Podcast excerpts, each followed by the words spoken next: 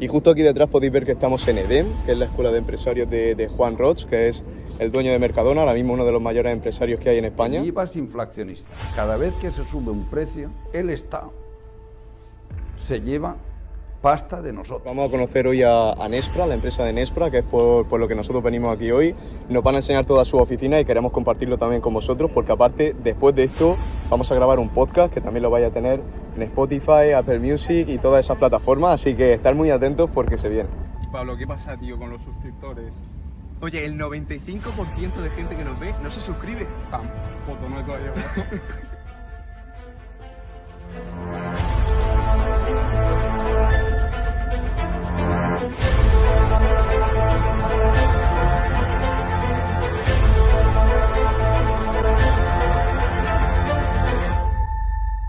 Bueno, primer episodio, primer podcast de la segunda temporada. Estamos aquí en, Lanzadera con, la empresa de Nespra. Simplemente comentaros que en esta temporada también eh, lo podéis escuchar en Spotify, en Apple Music y en, y en Anchor, ¿no? Y en, esa, en ese tipo de plataformas que vamos a dejar el link aquí abajo. Y bueno, ¿dónde estamos, Come? Estamos en Lanzadera, una de las mayores incubadoras de empresas de España. Y bueno, estamos aquí con, con una startup que tenemos bastante ilusión de tocar, que es enfocada al sector un poco de hardware y software, que hay muchos eh, ingenieros de nuevo ingreso en el canal que están ahí. Eh, y bueno, yo creo que es de las ramas con más posibilidad de crear algo, de hacer una startup, pero también vamos a tocar, porque dentro del grupo de Nespra hemos visto que tenéis varios perfiles de marketing, comerciales, así que el tema de emprender es para cualquier tipo de estudiante y vamos a hablar un poco también del perfil de, David, que aunque sea de Teleco, sabes que tenemos aquí un perfil más, más comercial. Entonces, coméntanos un poco qué es Nespra.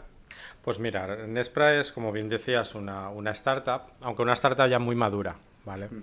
Y bueno, tampoco sabes exactamente cuándo, cuándo se termina de ser una startup y se empieza a ser una, una empresa convencional o más clásica, ¿no? Siempre se dice que ser una startup va más en el espíritu que en los números, en ese aspecto, ¿no? Nosotros nos consideramos startup porque no paramos de innovar.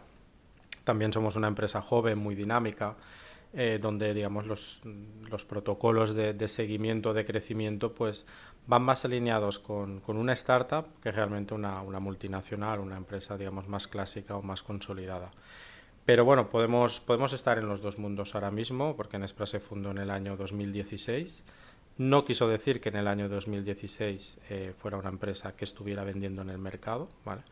Eh, emprender significa empezar tanto en la motivación, en el tiempo, como en lo legal. ¿no? Por eso tienes que fundar en algún momento si quieres iniciar una actividad.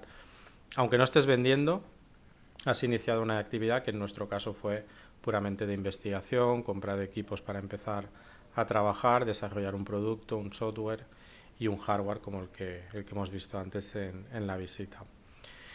A los que preguntan eh, qué es Nespra como vosotros y si crear o no crear una compañía, si emprender o no emprender, es muy difícil la respuesta. Yo creo que emprender o no depende de cada uno. Mm. ¿Y qué es Nespra? Pues bueno, Nespra al final es, eh, por un lado, la ilusión de, un grupo de personas, estudiantes de la Universidad Politécnica de Valencia, excepto yo, de la Universidad de Valencia, pero de un grupo de estudiantes y amigos que en su momento, pues bueno, terminamos de estudiar y cada uno pues hizo su, vida laboral, ¿no? No emprendimos en ese momento, ¿no? Como a día de hoy se emprende, eh, muchas de las empresas emprenden con gente muy joven, en los cuales algunos triunfan y otros no, ¿vale? Creo que, que la experiencia también es un grado en todo esto pero en emprender creo que no hay un no hay una experiencia en todo en todo esto ¿no? Eh, emprender al final es equivocarte vale una y otra vez y otra vez y en, ese, en esa equivocación está el camino de, de poder seguir creciendo y Nespra mm, fue un poco eh, una necesidad que en nuestra vida laboral eh, Helios y yo que es mi mm. compañero y cofundador y amigo ¿no? vimos en el mercado él trabajaba en una empresa yo en otra y vimos que, existía una necesidad en el mercado que quizá podríamos empezar a darle forma o a explorarla, ¿no? Él tenía unos conocimientos muy avanzados en industria, yo en telecomunicaciones, con lo cual se unieron dos mundos, yo le di un poco la visión esa más del modelo de negocio, de cómo cambiar un modelo actualmente clásico dentro de la industria, donde se vendían, eh, se vende hierro, cacharros, donde tú vas, los programas, eh, solo la gente que está especializada en esa marca o en ese software es capaz de hacerlo. Y yo veía que ahí había, había que hacer un cambio, ¿no? Había que abrir el mundo. Si realmente había que tender puentes entre IT y OT, hmm. la manera de hacerlo no era seguir el camino que estábamos haciendo. ¿Y, ¿Y, cuándo se dio ese punto de, vale, voy a dejar el trabajo y me voy a crear yo mi propia startup? ¿Fue algo progresivo de, venga, vamos a ir probando y cuando ya tenga ciertos ingresos mm, digo que me voy de la empresa mm. o fue de golpe, ya está, me voy, me monto lo mío y... Bueno, es, es complicado. Eh, es un paso muy difícil, hmm. ciertamente. Es un, paso, es un paso más fácil cuando tienes 23, 24, 25 años, donde tu dependencia económica no es tan grande, ¿no? Eh, nosotros el paso lo dimos con 35, ¿vale? Donde teníamos unos trabajos muy consolidados, buenos salarios y evidentemente gente ya con familia y todo. Ese paso es más complicado. Siempre piensas que dices, bueno, dejo el trabajo, eh, dejo de estar asalariado para, para dedicarme a emprender por mí mismo cuando tenga en el otro lado un sustento. Esa es una utopía que no existe, ¿vale? Pero nos dimos la leche para entenderlo, ¿vale? Eh, esto es lo que nosotros le llamábamos la teoría del mono. Es decir, estoy cogido de, dos ramas, primero estoy en una, me cojo a la otra y me suelto de esta, no existe. En algún momento has de lanzarte. Claro. Porque mientras no te lanzas, tu empresa no va a crecer. Tú no puedes estar en dos sitios a la vez. Entonces, Nespra la creamos con la teoría de, del mono, de las dos ramitas. Pero es verdad que cuando llegó el momento de decir, chicos, ya tenemos algo, eh, un cliente, un MVP ha sido validado, nos han nombrado como entre las 100 mejores startups de innovación de España, esto no es una broma, o vamos o no vamos. En ese momento hubo que saltar. Y claro, eh, saltas de estar muy bien acomodado, muy bien posicionado, a una empresa donde una startup es una auténtica montaña rusa días muy buenos, días muy malos, eh, empezar a crecer, inestabilidad, es un arranque. Y mm. eso eh, a cualquiera que quiera emprender lo tiene que saber, es decir, que se tiene que enfrentar, quien no quiera esa comodidad, se va a tener que enfrentar a estas situaciones diarias. Entonces creo que es algo más que uno vive y quiere vivir en eso eh, con otro tipo de alicientes y, poder hacer y crear tus propias cosas y llevarlas adelante que no buscar un mero acomodamiento económico o profesional, ¿vale? Porque aquí eres una cosa y en una startup eres de todo. Mm. Para todos y ayudando a todos. ¿Qué tiene que tener una empresa para estar entre las 100 primeras? Bueno, eh, no sé si innovación o disrupción, ¿vale? Pero tiene que tener algo. Y sobre todo tiene que tener un equipo. Un equipo que mire en la misma alineación. A veces nos dicen, sois muy innovadores o sois muy disruptivos. Mm, creo que somos más innovadores que disruptivos. Nosotros no hemos venido a cambiar, no hemos cambiado algo en el mercado eh, que sea tan disruptivo como para poderlo hacer, pero sí que creo que sacamos mucha innovación a lo que se está haciendo eh, en, el día a día. Pero lo que ha de tener es lo que te digo, es más un equipo, un buen producto, ¿vale? Que sea estable. Porque tú puedes tener el mejor producto del mundo, pero si tu equipo no es capaz de llevarlo adelante, es, va a ser muy difícil. Entonces pasas, como te decía, de un mundo donde te gestionan a tener que gestionar tú. Y lo más difícil es gestionar personas. Es lo más complicado de una startup. No es ni el producto, ni es la innovación, porque tú ya sabes hacer cosas. Lo único que haces es aplicarlas o aprender en ese camino. Pero te enfrentas a otra cosa, que es el día a día con personas que tú antes eras, digamos, tenías jefes y ahora sin darte cuenta lo eres tú. Pero tú ese paso no lo asimilas y claro, la gente sí te ve en ese sentido. No quieres que eso pase, no quieres que te vean así, pero estás contratando gente y te ven así. Entonces esto también es un paso que uno tiene que aprender. Entonces yo creo que eh, sin duda gestionar personas y saber llevar un equipo adelante y hacer crecer la empresa alineada con ese equipo. Mm. No es eh, una tarea nada sencilla para ninguna empresa. Y por ejemplo, el tema de emprender en hardware normalmente cuando vemos una startup siempre se va enfocada al software, porque con un ordenador ya te pueden montar lo tuyo. En hardware es totalmente diferente. Totalmente. Necesitas un capital inicial, totalmente. al menos para crear el MVP. ¿Cómo fue vuestro proceso? ¿Fue capital propio o fue levantar una ronda o cómo fue ese proceso? Pues se dieron las dos circunstancias. El MVP fue capital propio, ¿vale? Por suerte, pues bueno, eh, contábamos con recursos económicos propios. Entonces sí que hicimos el primer MVP, lo hicimos eh, tanto el diseño como los primeros lanzamientos de placas electrónicas, sí lo hicimos con capital propio, el software. Pensar que en ese momento todavía seguíamos, digamos, un poco vinculados a nuestras respectivas empresas, con lo cual no teníamos una dependencia económica excesiva.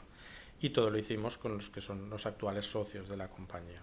De esa manera, esos actuales socios cubríamos todas las partes que hacían falta en la empresa, desde la administración, gerencia, la parte de software, la parte de hardware y la parte comercial. Entonces teníamos todos los alicientes y con experiencia y con los mínimos recursos económicos para lanzar un MVP. Y tuvimos la suerte de tener un cliente que quería hacer un MVP con nosotros y quería realmente creía en nosotros. Ese MVP nos llevó a validar que nuestra idea de producto y sobre todo la idea de negocio funcionaría en el mercado. Una vez se validó eso, es cuando ya realmente abrimos una ronda de inversión y sí recibimos capital externo para poder iniciar ya un proceso mucho más industrializado. ¿Y cuánto, cuánto supuso el primer MVP? ¿Cuánto puede costar un MVP en tiempo? En tiempo y en dinero. Bueno, en, dinero en dinero no sabría decírtelo. En tiempo, dos años. Dos años. Nos llevó dos años crear no solo el MVP, ¿vale? Porque no fue un proyecto, mm. sino fue el negocio, ¿vale? Y luego el MVP. Pero para hacerme una idea, yo soy estudiante de electrónica y quiero hacerme eh, mi, mi, montaje ahí para ver si sale algún producto. Para asimilar cuánto me puede costar, ¿en qué rango dirías tú de...? Si tiene componente de hardware, sí. si tiene un componente de hardware, te diría pues bueno que puede estar fácilmente por encima de los 30.000 euros. ¿30.000 euros? Sí. Vale, yo me pensaba que con el Arduino y tres resistencias me Bueno, eso, eso no sería un MVP entonces, ¿vale? Nosotros, un MVP, o al menos lo que nosotros creemos que es un MVP, es un producto mínimo viable en un cliente, claro. ¿vale? Preparado eh, para la venta, ¿no? Por así decirlo. Sí, preparado para poder estar dentro de, un, de una línea de producción real, ¿vale? Más abajo son simplemente prototipos, ¿vale? Entonces, si queremos iniciar un prototipado, ¿vale? El coste es mucho menor, ¿de acuerdo? Pero si ese prototipado lo queremos llevar dentro de la industria, eso es un MVP, con lo cual ya tiene que ser mucho más estable en ese sentido. Al final, por ejemplo, eh, nosotros cuando lanzamos el MVP no era una placa electrónica, era una serie de placas electrónicas. Sabéis que llevar tu diseño a la industria para que te hagan una tirada, pues las máquinas no las encienden por menos de 10 tiradas o de 20 o 30. Cuantas más tiradas, más económica la unidad, pero si son poquitas, pues cada placa te pueden salir 500 o 600 euros cada tirada.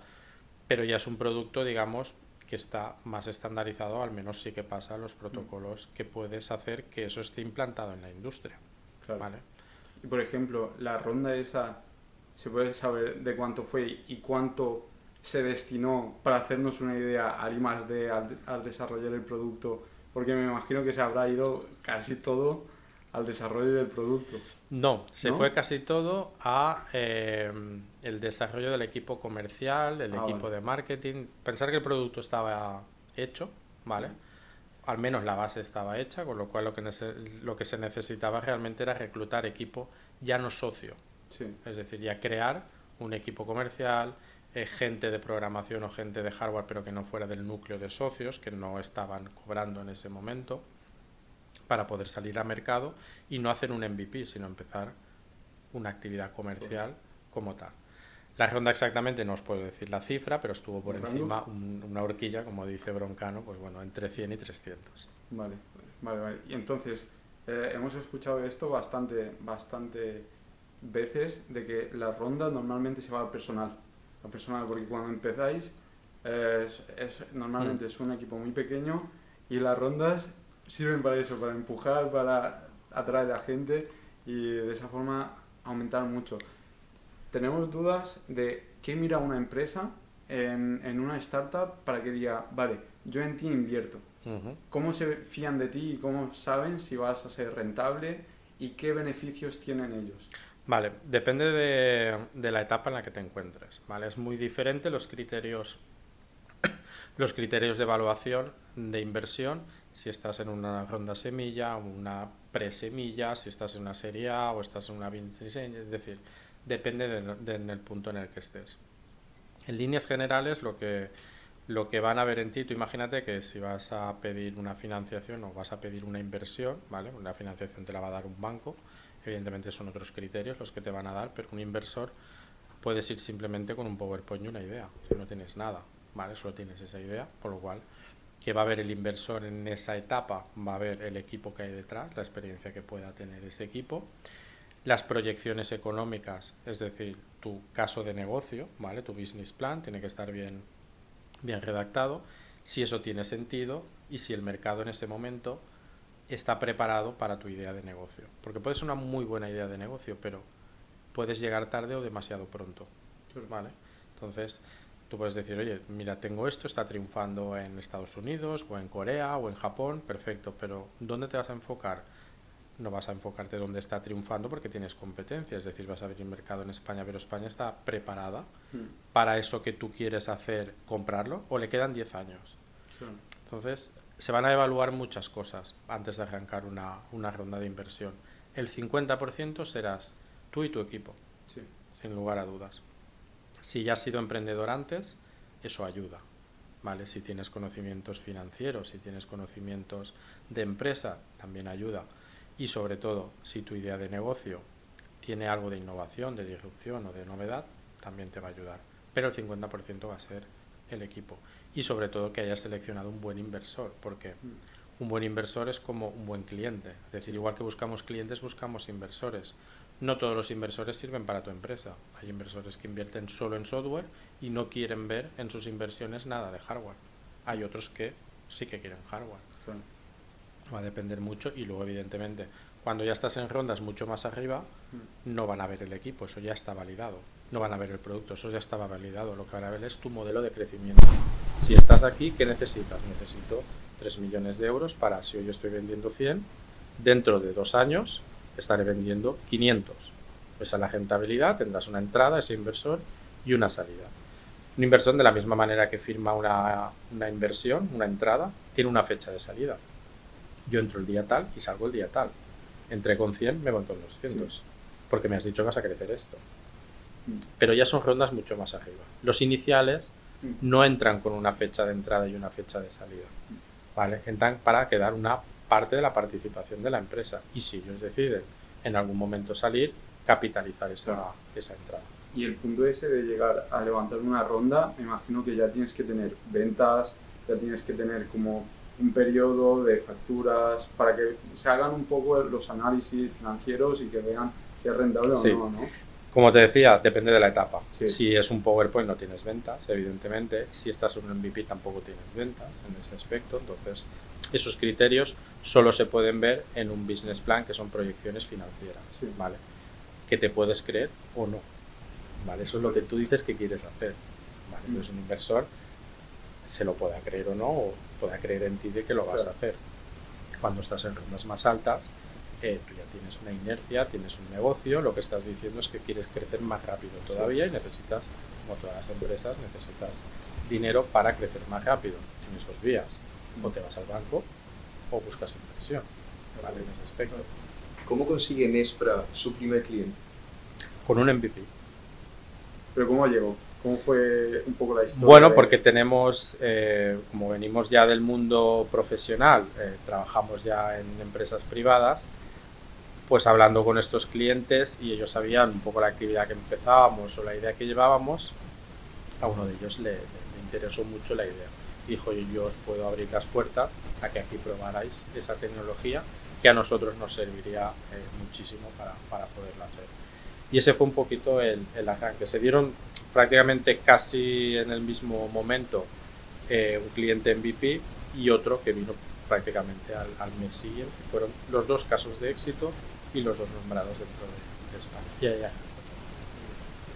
¿Qué es la industria 4.0? Te diría que no lo sé.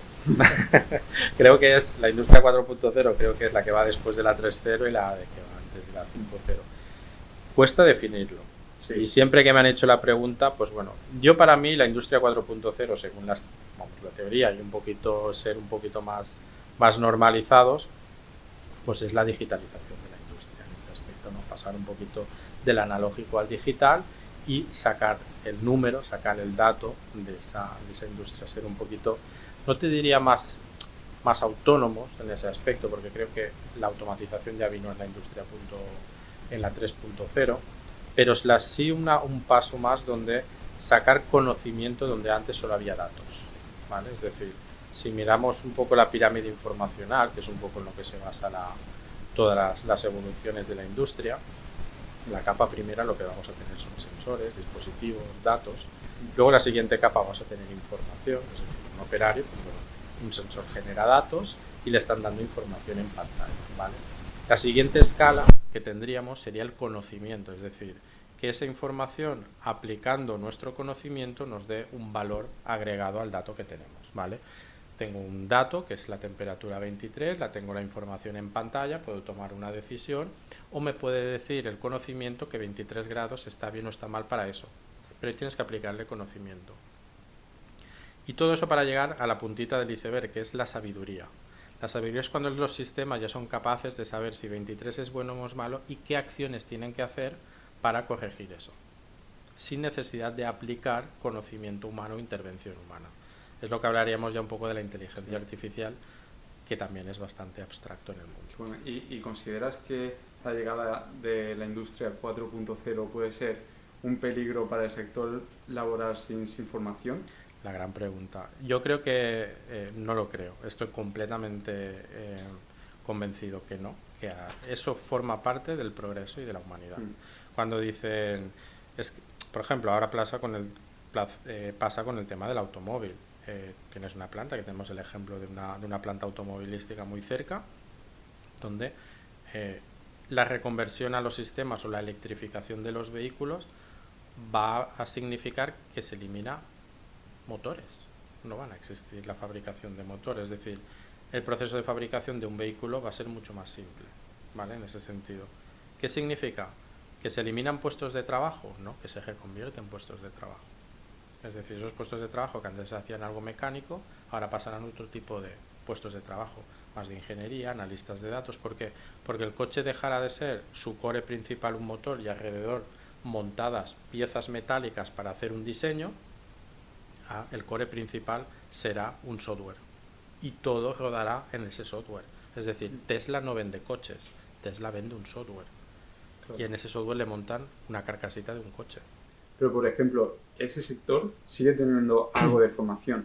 Pero, por ejemplo, el sector que no tiene absolutamente nada de formación, ese sí está un poco en peligro. Está en peligro si no se reconvierte.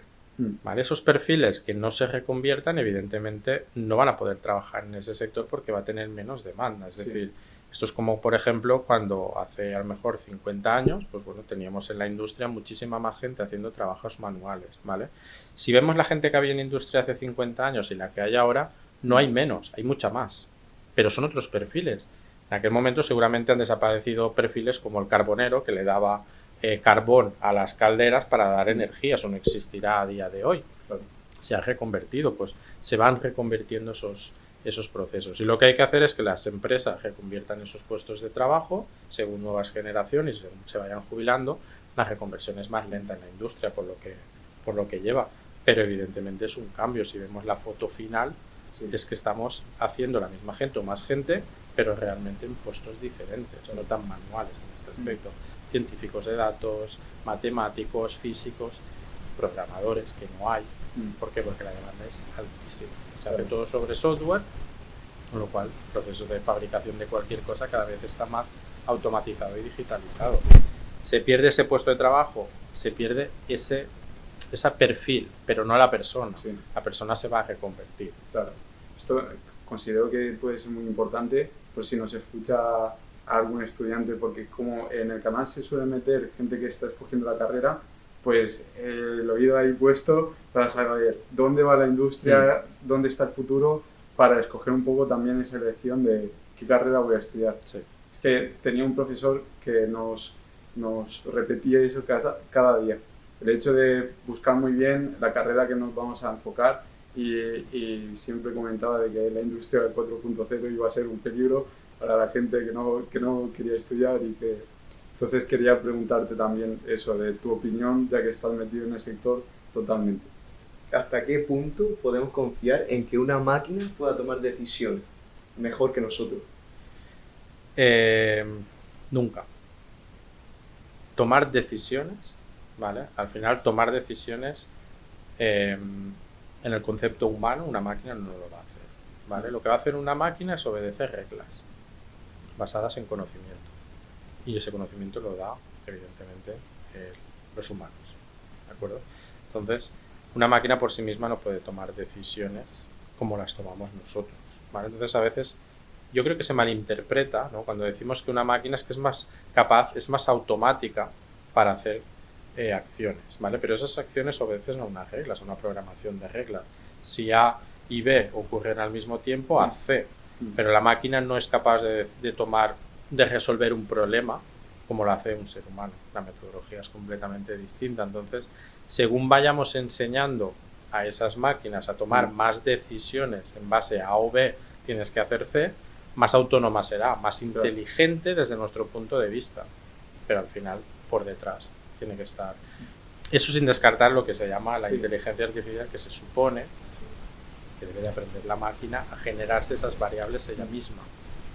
Pero esas variables, no Sí. a pensar, una máquina no va a pensar. Claro, claro. Hubo, hubo un documental espectacular que, que es muy reciente. En el tema de automatizaciones hubo una época que se aprendió a que la máquina jugara al 3 en raya. Y en 1997, no sé si, si os acordáis de, de la noticia esa espectacular de robot ruso que, que le ganó al mejor a- a- eh, jugador de ajedrez del mundo. Fue el notición. Y hace poco salió, no sé si hace poco, pero salió un documental de que, porque para, para jugar al 3 en raya hay como 554 opciones diferentes de juego. Para el ajedrez hay como 24 billones. Y salió una nueva que es un juego Go, que es un juego chino, que es un tablón así y tienes que conquistar terrenos. Y, Como el Risk. y tenía para tenía de posibilidades de juego más posibilidades de juego que átomos en el espacio. Entonces se entrenó eh, la tecnología de AlphaGo, hicieron el grupo un programa de inteligencia artificial para jugar a, este juego y tienen un documental espectacular que ponen al mejor eh, jugador de Go del mundo con, con la máquina y se ve en su cara la frustración de decir, no puede ser, no puede ser una máquina le esté ganando. Entonces ese límite de, de a dónde llegará o si será más inteligente que nosotros, porque al final le ganó 4-1, da, da un poco de respeto. Es un buen, es un buen ejemplo y, y- y- y si quieres hablamos de ese ejemplo porque justamente fijaros lo que hizo la máquina, es decir, la máquina no estaba pensando, Claro. ni era inteligente. A la máquina, una persona inteligente, un ser humano, la enseñó a optimizar el proceso de buscar la mejor jugada entre las 580 billones de posibilidades que había. Le enseñó ese patrón. Ese patrón es decir, si tienes esta combinación, pues busca para que al final llegase, ¿vale? Pero la máquina no aprendió el patrón para ser ella óptima en buscar el... Eso lo hizo un ser humano. Entonces lo que le enseñó básicamente es una- unas líneas de código y en la velocidad de procesamiento es mucho más alta que la del cerebro humano y es capaz de llegar a la conclusión de la jugada. Pero porque se le ha enseñado unos patrones para optimizar cómo tiene que llegar a obtener una jugada definitiva. ¿vale? Sin ese patrón inicial, esa máquina nunca hubiese llegado a obtener eso, es- esa jugada final. ¿Y consideras que ese patrón inicial podría crear otros patrones iniciales para otras máquinas? ¿Crees que podríamos llegar a ese punto? No lo sé, no sabría decirlo. Eh, me da miedo pensarlo. ¿Quién sabe? Me da Estaría miedo guay pensarlo. que en 100 años se metan en el podcast y digan, mira qué tontos. Me da miedo pensar que eso pueda llegar a, a ocurrir, pero, Eh, pero puede ser. También creo que incluso nosotros tra- tratamos muchas veces de ser como máquinas, porque por ejemplo en el póker todos son porcentajes, Mm. todo es estadística. Entonces la persona que piensa en los números, en estadística, que piensa, intenta Claro. pensar como una máquina, al final es la que gana. Qué bueno. Entonces llega, llega un punto interesante. Exacto. Es complicado. Yo creo que es un mundo todavía muy, muy, muy explorar Mm. y, y que no sabemos. Sabemos cuándo ha empezado, pero no sabemos dónde están los límites de, Mm. de esa parte. Y creo que hay muchas tecnologías, muchos descubrimientos todavía por venir que cambiarán completamente. Si esta conversación la tenemos dentro de 20 años, quizá nos riamos de lo que estamos hablando ahora, ¿no? porque la tecnología va a una velocidad y los descubrimientos pues también mm. eh, nos están llevando a entender la física de otra manera. Entonces, toda la base son física y matemáticas de lo que estamos hablando. Sobre eso se construye mm. todo. Hay, por ejemplo, por aquí, por, por Lanzadera, hay muchas startups de industria 4.0, inteligencia artificial, ¿o no tanto? Sobre inteligencia artificial, quizá más que de industria 4.0, porque la industria 4.0 es un sector bastante especializado, sí. ¿vale? más, más enfocado. Entonces, hay mucho orientado, por ejemplo, a digamos, analítica avanzada, lo que se llamarían los softwares de, de BIs, Business Intelligence, etcétera, que lo que hacen es analizar datos ¿vale? Y obtener pues, unos valores, unos resultados, pues, para decirte, pues mira, eh, aquí estás perdiendo dinero o aquí puedes ser más eficiente energéticamente, pero ahí se utiliza mucho conocimiento o sabiduría junto con algoritmos que puedas, digamos, eh, implementar dentro de los sistemas. Nosotros, por ejemplo, utilizamos algunos para predecir lo que va a pasar, porque tienes series de datos numéricas. Perdón. ¿Sabes? Entonces, cuando tú tienes una serie de datos numéricas, podrías proyectar a futuro las próximas 24 horas cuál es tu tendencia, cómo va a ir evolucionando. Vale, una serie de, algoritmos. De acuerdo. Ahora sí, Pablo, me das paso. Pasamos a la lanzadera. ¿Qué tiene que tener una startup para entrar en una de las mayores incubadoras de España? Lanzadera. Yo creo que la pregunta es la tendréis que hacer a lanzadera. ¿Sí? Es quien evalúa realmente los, los criterios. Eh, no lo sé exactamente. Eh, a nosotros, en nuestro caso, vinieron a buscarnos. ¿vale? Entonces hay un proceso de selección donde tú te puedes presentar, eso lo conozco, y te evalúan. Pues bueno, me imagino que como un inversor, ¿vale? En este caso, pues que tu idea eh, tenga una base más o menos sólida, que haya un buen equipo, que estés dispuesto a sacrificar tiempo eh, y supongo que dinero, ¿vale? Para, para estar aquí. Y por el otro lado, pues bueno, que ellos vean una buena idea de negocio y que les ayude o les dé nombre también a que las ideas que están cogiendo vayan, vayan ya os digo, no es nuestro caso, nosotros nunca presentamos la idea lanzadera, lanzadera eh, tiene otra parte que es captar, digamos, startups que empiezan a despuntar fuera de su ecosistema y les interesa mm. tenerlas aquí.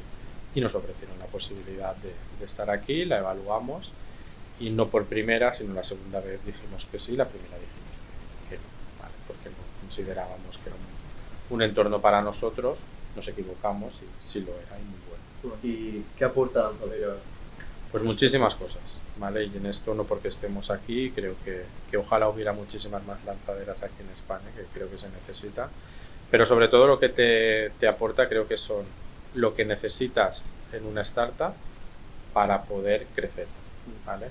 Tienes desde la parte de potenciales clientes, sobre todo un ecosistema de muchísimas startups, y luego por el otro lado eh, el espacio necesario y la estabilidad para poderlo conseguir y una mentorización. No te va a aportar clientes, ¿vale? No te va a aportar ventas, no te va a aportar, no te van a hacer las cosas por ti. Esto requiere de un esfuerzo sobrehumano, ¿vale? Pero te dan los condicionantes necesarios para poderlo. Tenemos que tener cuidado con lo que decimos porque creo que en esa cámara Juan Roig está pendiente. yo creo que, que Juan Roig tiene bastantes mejores cosas que hacer. Seguramente. Yo tengo una pregunta ya un poco más personal. Yo también tengo otra personal y yo creo que ya para acabar. Vale. ¿Voy yo? Sí. Nosotros nos conocimos en un ambiente así más distendido. Más de eh, startup. Sí. vale, Entonces, ¿cómo se puede conseguir ese equilibrio? Entre decir, separo trabajo, pero también tengo tiempo para tomar una cerveza, para estar con unos amigos y desconectar un poco. ¿Cómo se consigue ese equilibrio? Pues bueno, yo creo que como cualquier empresa, ¿no? Porque al final, eh, si trabajaras en el mundo privado y por cuenta para otra empresa, también buscarías tus momentos, aunque el formato es distinto, ¿no? Porque yo creo que aquí sí que buscas más un intercambio de conocimiento en un ambiente distinto, que no es el día de trabajo día a día, ¿vale? Conocer otras personas que están en el mundo de las startups y, ¿por qué no?, conocer gente como vosotros que sin esos eventos nunca hubierais, eh, nunca nos podríamos haber conocido, ¿vale? Eso atrae gente que al final está un poquito en el mundillo del emprendimiento o atrae gente al mundillo del emprendimiento, ¿no? Y entonces, tanto estar en un lado como en el otro es, es importante. Entonces, pues bueno, estos eventos nacen de la relación del día a día entre fundadores o entre, eh, digamos, eh, emprendedores, ¿vale? Pues para juntar ese conocimiento, juntar equipos y compartir sobre todo eh, problemas que tenemos en el día a día las startups, cómo ayudarnos entre nosotros, eso es muy importante porque cuando eres startup lo que más te puedes apoyar es en otras startups a tener un crecimiento, ¿no? Y de ahí nace un poquito ese, ese tipo de, eventos, también pues, para buscar un poquito salir del entorno del día a día de empresa y tomar las cervezas, claro. Y mi pregunta personal es, ¿consideras el TFG de la carrera un buen punto para empezar a hacer tu emprendimiento en hardware? ¿O es demasiado temprano? Bueno, podría, no sabría responderte, creo que sí, pero, pero creo que es muy corto y con muy pocos recursos para poderlo hacer. Yo creo que está bien para plantear la idea, sí. pero no para empezarlo a implementar de forma física. Creo que no hay suficiente tiempo ni recursos para poderlo hacer. Yo creo que un MVP va más allá, va, va a consolidar más una idea de negocio y un equipo.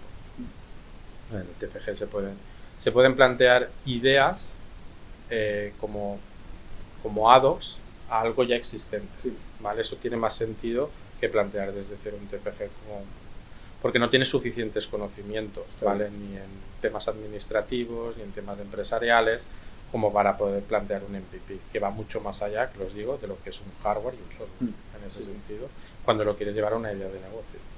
Perfecto, yo creo que... Bueno, David, Muchísimas gracias. A vosotros. Eh, una cosa, ¿dónde pueden conocer más de Nexpra? ¿Conocer esa Coffee Talk que estamos hablando? bueno, pues eh, si nos seguís en LinkedIn, es nuestro canal de, comunicación principal de empresa. Nos podéis también encontrar en nexpra.net y evidentemente en todas las comunicaciones que solemos hacer a través de, la red social, pues eh, todos los eventos que vamos montando, etcétera, nos podéis conocer. Tenemos varios eventos, el Coffee Talk, el Nexpra Coffee Talk, donde en un ambiente muy distendido tomamos un café con uno de nuestros clientes, donde cuenta su caso de uso, qué problema tenía, cómo lo ha resuelto, cómo le ha ayudado la tecnología de Nespra, cómo vemos el futuro, este tipo de, preguntas. Y bueno, es muy abierto, con los micros abiertos, y bueno, lo podéis encontrar en YouTube, en LinkedIn, y luego tenemos el Nespra, el Tech Talk, donde pues bueno, las nuevas eh, novedades que tenemos en, en la plataforma pues las contamos abiertamente con ejemplos de uso, etcétera, para que la gente pues, pueda preguntar, pueda también poner, oye, pues mira, yo tengo esta necesidad, ¿crees que con esta nueva funcionalidad se podría hacer? ¿Cómo se haría? Al final buscamos lo que hemos buscado siempre en Nespra, democratizar los datos, es decir, llevar el conocimiento a cualquier área de la empresa para que pueda ser utilizado y explotado. Volvemos a la pirámide informacional, si vamos teniendo información, conocimiento, conseguiremos aplicar la sabiduría a ese entorno. Qué bueno. Bueno, pues dejaremos todos los enlaces en la descripción también. Muchas gracias. Y nada, muchísimas gracias David. Yo creo que es importante recalcar que si os gusta el contenido y la calidad que intentamos traer, botonaco ahí abajo, botón de suscribirte, porque estamos cerca de, de, los mil subs, así que nada, muchísimas gracias. A vosotros y enhorabuena por el trabajo, hacéis un trabajo fantástico, además de difusión en un mundo de la industria que no está tan digamos, tan visibilizado y que tenemos que visibilizarlo más. Y así que enhorabuena.